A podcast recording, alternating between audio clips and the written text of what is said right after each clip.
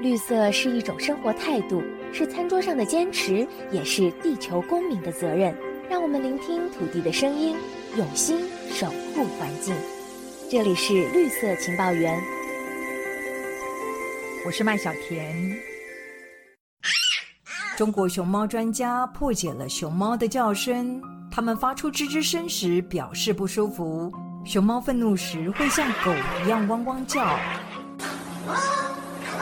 最近，大熊猫晶晶和四海被派到世足赛打头阵，这是大熊猫第一次落脚中东。这段期间，台北市立动物园的大熊猫团团却传来死讯。熊猫卖萌的背后，有谁听见他们愤怒的声音？又有多少黑与白的问题没被看见？长期关注熊猫议题的北京清华大学龙元之博士，今天来到我们现场。龙老师您好。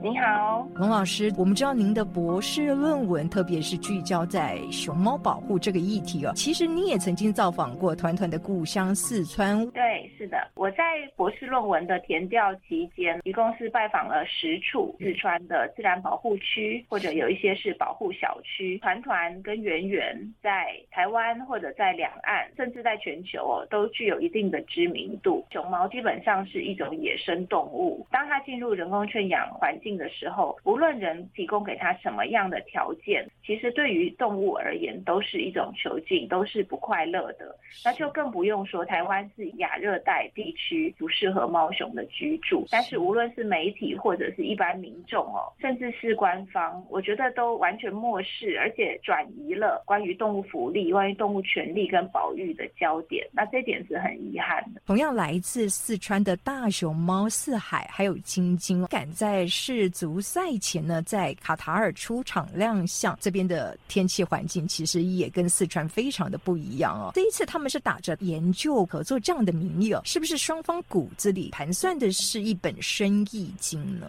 确实是如此。中国自一九八二年开始哦，就不再将大熊猫作为国礼赠送，转而以科研合作为名哦，进行一般以十年为期的一个租借活动。刚才所说的国际科。科研合作，它实际上只是另外一种租借猫熊的名义。那受贿的可能是双方的政府，包括政治跟经济方面的考量。实际上，对于猫熊个体或者是到群体的这个保育来说，是否会有效，其实都要打个大大的问号。到底长期以来熊猫经济它是如何操作的呢？实际上，借到熊猫的动物园呢，每年呢要支付给中国一百万美元左。右名义上是国际科研合作，实际上就是一个租金。这个款项号称呢是会用作猫熊保育，但实际上会如何操作使用，其实是不受任何监督的。这也是为什么我们会说猫熊过去出国短期租借是一个短期打工，但是现在长期出借呢，它其实是一个外交筹码，而获利的像是双方的政府还有动物园可以招揽大量的游客，另外呢还会有很多的厂。商制造周边商品，所以一笔猫熊的租借合约实际上是为双方都带来很大的利益，但是猫熊在其中其实是最受到牺牲的。没错，所以之前就曾经传出过有些国家的动物园，他们没有办法支应这样子庞大的费用，所以后来产生了退熊猫这样一个现象。确实如此，这几年因为疫情的关系哦，其实全球有很多的动物园，他们的游客都不如以往，甚至有。一些动物园就开始安乐死一些动物，有一些国家，就比如说最近的芬兰，就在讨论是否要退租。龙老师，我们看到团团他的一生哦，其实写照着人工圈养池哦，他的曾祖父是一九九零年亚运的吉祥物盼盼。那么盼盼家族呢，其实是中国人工圈养熊猫最庞大的一只。您看到子孙满堂的背后，其实存在着哪些问题呢？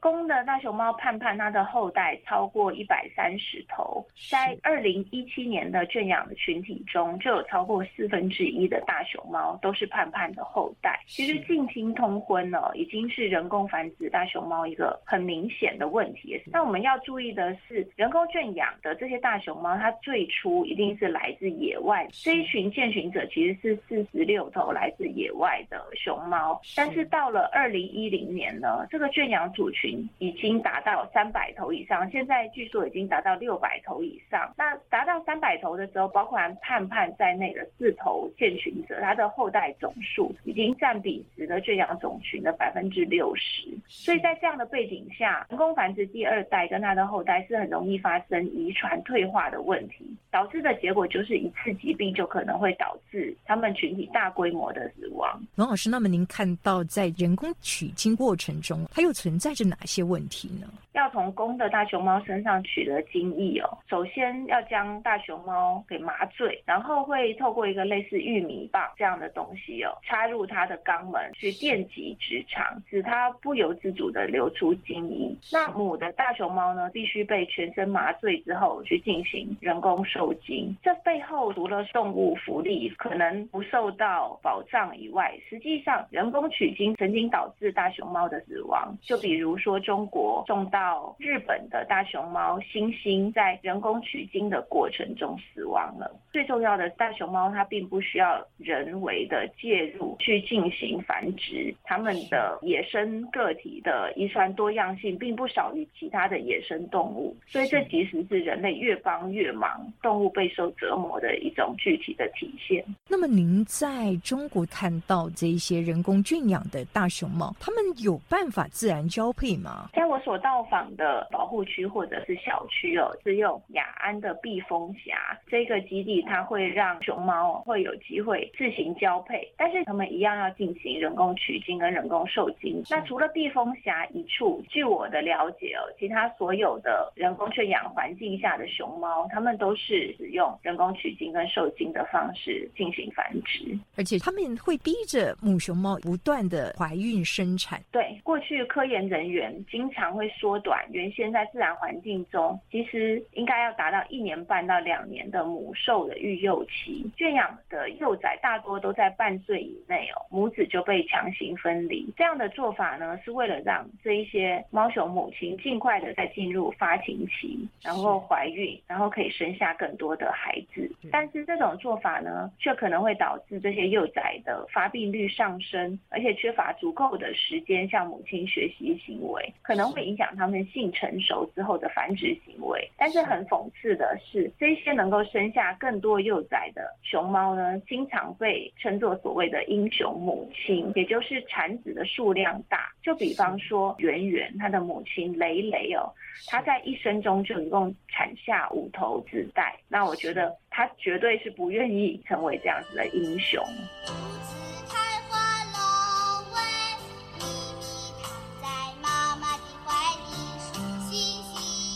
这首歌叫《熊猫咪咪》，它描述大熊猫在竹子开花时等待人类救援的处境。龙老师，您怎么解读它的时空背景呢？这首歌一直传唱到今天。当时会有抢救大熊猫，其实是因为竹子开花的自然现象。但是竹子开花后会死亡，却是古人自古以来就有所观察的现象。这也就是为什么在一九七零跟一九八零年代哦，不同的自然保护区，他们都发生了竹子开花，然后人们就担忧大熊猫会没有竹子可以吃，因此在第二次竹子开花，也就是一九八零年代的时候，就开始有了上山抢救大熊猫的行动。但是这个行动在今日看来是很荒谬的，因为这些打着救援的旗号的活动，实际上就是上山捕捉大熊猫。那最终的结果就是没有在抢救条件下死亡的大熊猫，就变成了现在圈养的熊猫群体他们的祖先。所以我们看到熊猫它面临的生存危机，事实上是因为栖地大规模的消。消失是吗？是的，这其中的原因有很多。那早期呢，熊猫可能面临人为的捕捉，甚至是盗猎的威胁。那后来呢，他们面临到的是伐木，就是深工企业的活动，以至于他们的栖息地被破碎化。在一九七五至一九八八年间，大熊猫栖息地范围就减少了大约百分之五十。那到现在呢，我想对于野外大熊猫的的保护跟科研的投入的科学家人数，其实远远不如做圈养繁殖大熊猫的科研人员的人数。龙老师，您看到为什么大熊猫它的数量啊，在中国始终是很敏感的呢？其实，在一九八零年代起哦，中国每十年就会做一次全面的大熊猫数量的调研。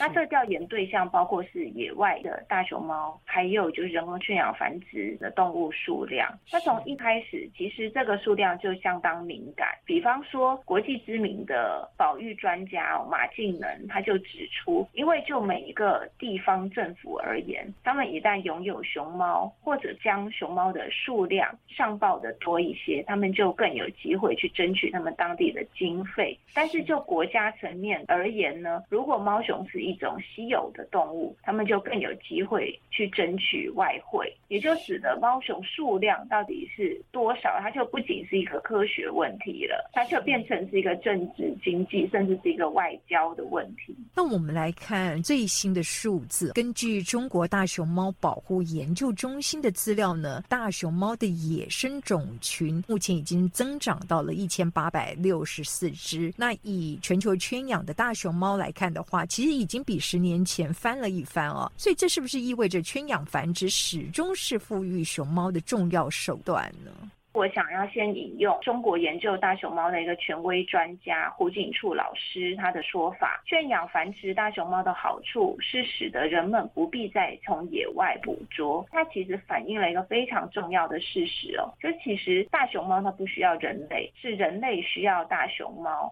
那圈养繁殖其实经常就是所谓的这种域外保育或者说迁地保育的一个重要的手段，甚至会变成大家唯一专。住的一个目标，然后我们也会发现，圈养繁殖实际上这些熊猫是非常难释放回野外，或者说达到所谓野化放归的目的。更何况，像是第一头放到野外的熊猫，想想它其实就是跟野生的大熊猫在竞争打斗之下意外过世。在很大程度上呢，圈养繁殖只是增加了圈养繁殖的熊猫的数量而已。那为什么它会成为一种所谓的主要目标？其实这个跟现在的一个科研发展机制，以及民众与动物园总是希望能够拥有熊猫，能够亲眼看到熊猫，有很大的关系。我们知道，在野外做野生动物的调研是非常困难的，这也就导致很多的科研人员呢，他们就采取一种比较讨巧、容易上手的工作或者是研究手段，针对圈养或者是繁殖熊猫的困难来进行研。究，但实际上这些研究对于保育是否有真正的意义？这个意义是否足够重要，能够